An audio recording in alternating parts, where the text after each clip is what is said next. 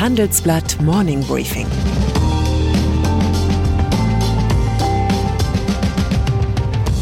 Guten Morgen allerseits. Heute ist Freitag, der 9. Juli, und das sind heute unsere Themen. Corona-Politik im Sommerschlaf. Christine Lagarde als Madame 2% und 40 Jahre Kabelsalat. Corona-Politik. Wie eine Reise ins Herz der Wurstigkeit lesen sich die Äußerungen des Hamburger Schulsenators Thies Rabe von der SPD gegenüber der DPA.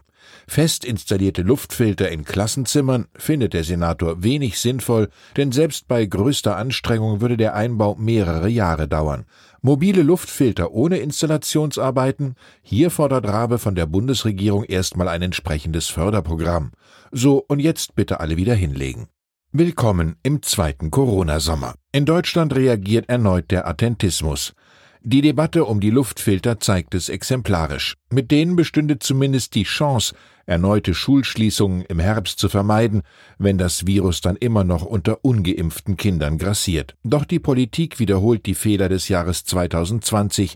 Erstmal Urlaub und dann mal sehen. Noch liegen die Fallzahlen niedrig, doch laut Robert Koch Institut ist die Reproduktionszahl des Virus wie ein fernes Wetterleuchten erstmals seit April wieder über die Schwelle von eins geklettert.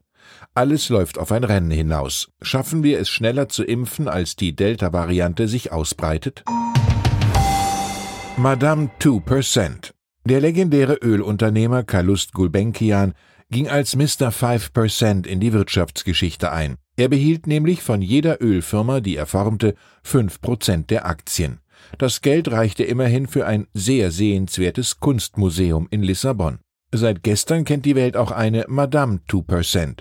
Unter ihrer Präsidentin Christine Lagarde hat die Europäische Zentralbank eine nur auf den ersten Blick unscheinbare Anpassung ihrer Strategie vorgenommen. So definiert die EZB ihr Inflationsziel nun bei zwei Prozent statt wie bisher knapp darunter.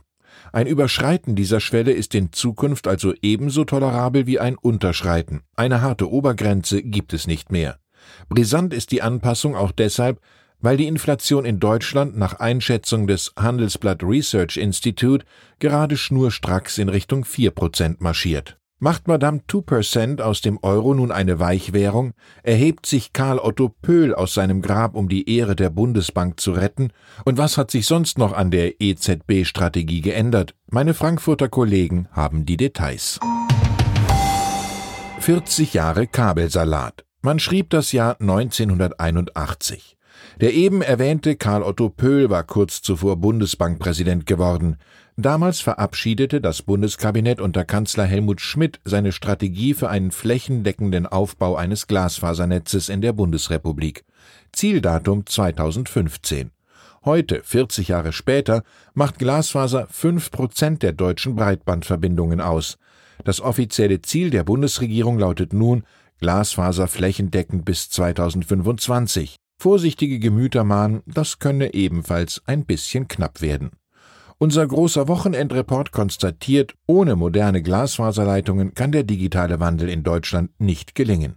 Zukunftsanwendungen wie die Industrie 4.0 werden ausgebremst, weil schnelle Datenleitungen fehlen. Und nein, wir brauchen nicht noch ein Glasfaserförderprogramm des Bundes. Vielleicht sollte man von dem Geld lieber Schulsenator Rabe ein paar mobile Luftfilter spendieren. Aber zurück zum Thema. Es gibt inzwischen genug private Investoren, die darauf brennen, in ein deutsches Glasfasernetz zu investieren. Was fehlt, ist ein intelligentes Marktdesign. Das müsste die Interessen von Geldgebern, Telekommunikationsfirmen sowie Kundinnen und Kunden übereinbringen. US-Märkte im Minus. Der Ausverkauf an den Börsen, der gestern in Asien begann und sich in Europa fortsetzte, hat auch die Märkte in den USA im Minus schließen lassen. Zwar war es nicht gerade ein schwarzer Donnerstag, aber immerhin der größte Kursrutsch seit fast zwei Monaten.